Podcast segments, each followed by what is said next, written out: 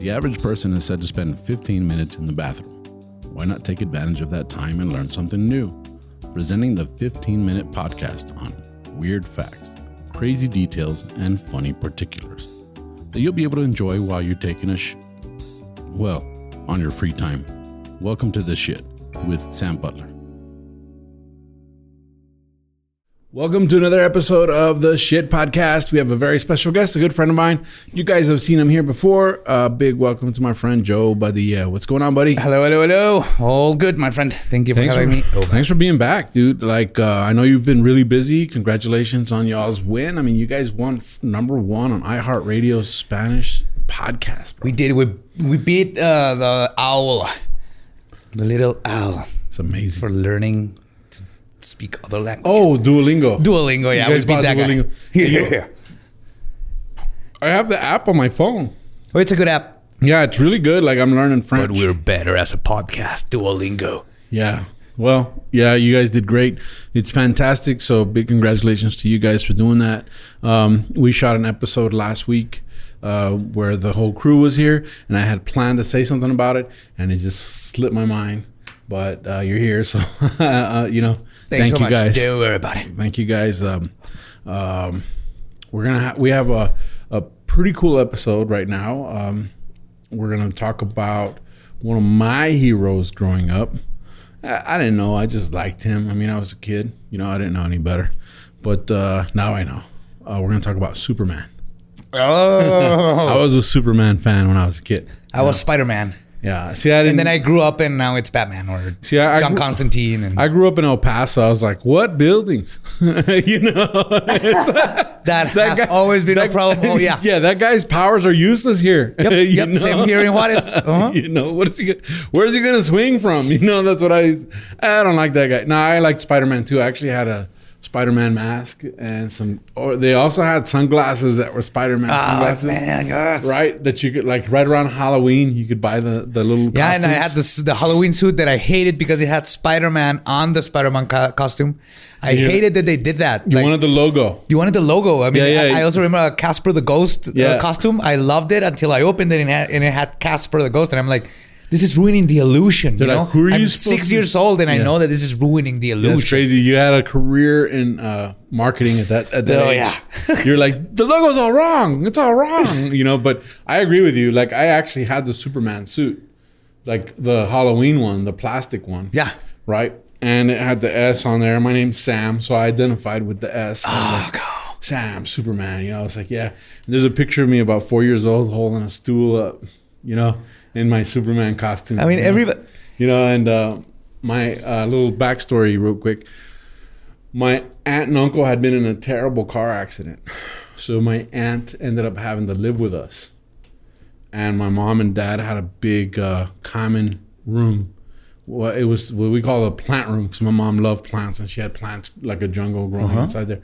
So my aunt was confined to a hospital bed, and the hospital bed was in that room. And my mom would help her, you know? Right. and her kids were in the accident as well. And they ended up going to school with us and they ended up living with us for like two years. I was a little kid so i, I, I just remember dropping them off at school and picking them up after school but they were my cousins. They all lived with us. And my aunt and i became real close because we were i was always seeing her Yeah. at the house. And uh, i had my little superman outfit and she's a a ver, mijo, a ver, mijo. You know, like, show me, show me how Yeah. strong you are. And I'm lifting the stool, and she took the photo. And I'll, I'll, I'll put that on my social media one of Cool, these days, man. you know. But the Superman photo is out there somewhere. And I mean, You know? Superman is always everybody's first, uh, I think, uh, connection to superheroes. Yeah. I had my pajamas. I remember that my Superman and Batman pajamas. They had that little cape on them, and I loved them. I mean, You, you know, I didn't even realize, I didn't realize that Batman, what, how great a superhero Batman was, till like I was an adult. Yeah, the same thing happened. And I had a friend. I had a friend point out to me, and he goes, "You know the difference between Batman and everybody else, beside the fact that he doesn't have any superpowers, is that he's the only one who's human." Yeah. He says, and as a human, he doesn't kill, and he's like, "I'm not killing anybody." Right, and he's got to rely on his ingenuity to the detective to, beforehand. to get everything done. Yeah. because he doesn't have superpowers. The superpowers is mine. And I went, whoa. I'm a Batman fan now. Yeah, that's Right. that's what happens. that's- that's what happened to to. Everyone. like- you start with Yeah. somebody like Spider Man, Superman, The Flash. You grow up, it's Batman. It's Batman, and you start you start to understand. It's like this guy's superpower was his mind Yeah, and money.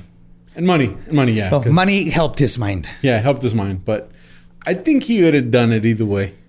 Like Oh yeah, of course. ingenuity is, And I mean, money does not make you want to help people. That's right. I mean, he could have built like uh, So- a service that get that grabs things and and delivers them to your house. You know, but no, he But chose to save people Yeah. every you night. could like kill every single brick and mortar store out there if you have all the money in the world. um, that's a Jeff Bezos joke. But anyway, uh, let's talk about Superman.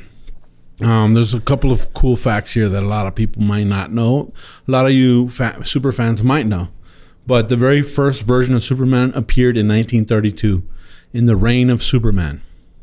He was a mix of Lex Luthor and Professor Xavier from X Men, from Marvel. okay, He was actually bad. He was a villain. I did not know that. The very first Superman was a villain. Yeah. The character was a bald telepathic villain. He used his powers for racetrack winnings and stock manipulation. he focused on world domination. By one one horse at a time. What? That's time. gonna take a long time. Stock market manipulation. 1932, you know, this was the. And so. I've been foiled by those kids at Reddit. So Shuster and Se- Siegel later, I, don't- I guess they're the creators of the Superman character. Shuster and Siegel later, I think that was like the publishing, like the guys that they decided to take the hyphen out of Superman and make him a hero. Okay. So he went from villain to hero, but the very first one was a villain All right. that manipulated stocks. You know, he shorted all these hedge funds. you know, Yeah. that's a villain. No, that's actually pretty good. Um, he wasn't always able to fly. Okay.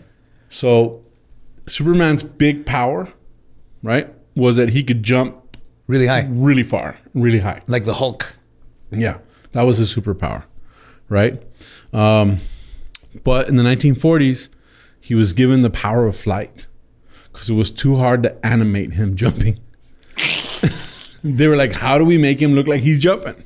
Uh, just make him. Bent knees, and then he looks like he's taking a dump." You know? Um, okay, it's too hard. He flies now. And they say being lazy doesn't get anything done. Doesn't get anything done. Look at this.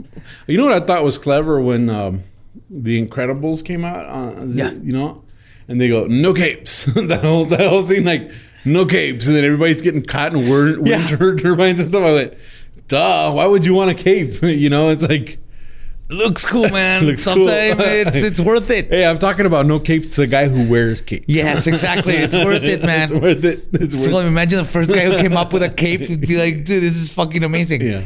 I can, you uh-uh. know, look like a bird or hide a sword under here. when I, where I grew up, the neighborhood I grew up in was very suburban middle class, but it was kind of ghetto at the same time. Like there'd be fights all the time. Shoot, dude, we wouldn't even wear a jacket because they can grab the jacket, pull it over your head, and start beating you. And you you'll be done for, yeah? yeah, you know. So you're always like, Short hair. you're always like, wear a sweatshirt, dude, and that's it. You know, like don't wear a jacket. They'll use a jacket against you. You know, so that was it. Capes, flying, 1940s. 1940s. Yeah. Superman actually stole the identity of a dead man. What? Yes, that's a weird fact about Superman. Clark Kent was given a social security number in the comics, so others would not suspect him of being Superman. The actual super, social security number was 092096615. And he Which- got it from a dead man? He got it from a dead body. It- and and this is the thing. It actually belongs to an actual man who had passed away a year before. Oh, what? So So, they- the comic book was actually doing social security fraud? They actually they actually used a dead guy's social security number and assigned it to Superman. I'm sure somebody used that number. Like maybe it'll work. yeah, that's what I'm saying. You know, And so it did.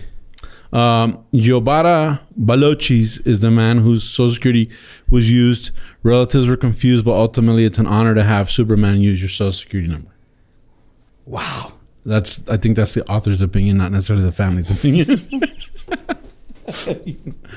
um, Superman was on the FBI's watch list In real in the life? comics. Yeah. Oh, in the comics. yeah. Superman might be on the side of the U.S. government, but that does not mean he was not tracked by the FBI. That makes sense. In 1945, USA was working on an atom bomb. A comic strip at that time showed Superman visiting an atom smashing uh, cyclotron. Cyclotron, yeah. The FBI immediately investigated the editorial offices of DC, fearing a leak. The comic was ultimately brought to a swift conclusion. So, the Oh, comic, like, the no, no, comic no, no, comes no, out. we've seen Nazis read about it. They're gonna know about it. Yeah. So the Superman writers were the ones that got in trouble for for writing a Whoopsie. comic. It's when art imitates life or life imitates art, right? So the they actually had to investigate the comic, the DC comics. Uh, one of the facts that I read, and I don't have it written down, but the creators of Superman actually sold the character to DC Comics for like hundred and thirty dollars, like Oh, in nineteen thirty-one. Hundred and thirty bucks was twenty-five hundred bucks back then. That's pretty good. now it's worth. Yeah, Whoa. but who, But- who who made him worth that? Yeah, DZ. DC. He wouldn't have been worth that if those guys had kept them. It's just like when when people do like really nice art of you guys and you guys buy the art from them. The art's either gonna like s- stay stuck as just some a, a doodle. No, yeah, no, yeah, exactly. Or, so so DC made him, but they they bought him for 130 bucks, which I thought was pretty cool. And another another quick fact is that sometimes DC Universe characters cross over into Marvel Universe char- uh, stories. Uh huh. Well, Superman's actually crossed over over 12 times or something in different different comics. I just remember one from my time. So Marvel versus DC. yeah, but but no, there's one where he's but when he crosses over, he's Clark Kent. Oh, okay. He's not Superman. He's Clark Kent. He's a reporter. Oh, he's reporting on he's that reporting universe. on, that makes sense. on what's happening, you know, in that particular comic. So that was one of the, the I thought was a cool fact. Uh-huh. But um, fact number five. Are you ready? Uh huh. All right, dude. This one, this one, I can't wait. All right. Superman made a sex tape. What? Yes, Superman made a sex tape. Okay. Uh, Superman is a virtuous hero, but the Man of Steel has a dirty secret. In 1987's Action Comics, a villain called Sleaze used mind control, convincing Superman to make a sex tape with Mr. Miracle's wife, Big Barda. You're making this up. I'm not making this up. The comic shows a porn director scolding Superman for not being passionate. Ultimate Mr. Mick, Mr. Miracle intervenes, and the three decide to never speak about this incident. Okay, so we can't deny the 80s were the best fucking decade in the world. the 80s were crazy, right? yes. That's okay, man. they they were like, dude, I don't know what it was about the 80s, but the 80s you had like Porky's, you had like uh, uh, uh, Cocaine. Revenge, Revenge of the Nerds, right? You had all these movies. All like, this, like the, the like- fashion, the music, it was Yeah. just everything So in was. '87, they're like, you know what'd be cool? And this was in the comics. If he gets tricked into making a porno, right, let's know? make a villain let's make him. Let's make basically controls you into sexual harassment. Yeah. Well, and you know, he Mr. Miracle's wife, Big Barda. So Mr. Miracle was like a cuck. You know, like he's Yeah, and did he know? Did they get over it? Yeah, that's what he says. He says that. Did that he understand Superman was being controlled? He, he apparently um, it says that the director is scolding him for not being passionate, and Mr. Miracle goes, "Okay, okay, that's enough. That's enough. That's enough, and let's not talk about this anymore." In the comic, right? Wow. Okay, that's I'm gonna, I'm gonna, you know, I'm gonna Google that. you're gonna. that I know, scene. I, I know. Well, it's a comic. It's a oh no, I know. yeah, yeah. But you're gonna Google the comic. yeah, hell yeah. Uh, there's actually pictures of it. Uh, when I was researching it, there's actually pictures of the comic where he's like, sit, uh, he's like sitting on the bed, all like sad, big Barda. You know, I mean? Get a fluffer over Have here. you seen that? Have you seen that that meme where it's the really hot girl and the, and the nerdy chubby guy? Yeah. that's what it looks like. you Oh my know, like, that's exactly what it looks like. But um, this is our final fact, and um, this is. I mean, everybody knows about the Superman curse. I, I don't really want to get into the Superman curse, but Yeah. Um, there's a lot of anybody who's ever played Superman has anything to do with Superman. You Damn, just, the only like two Yeah. people.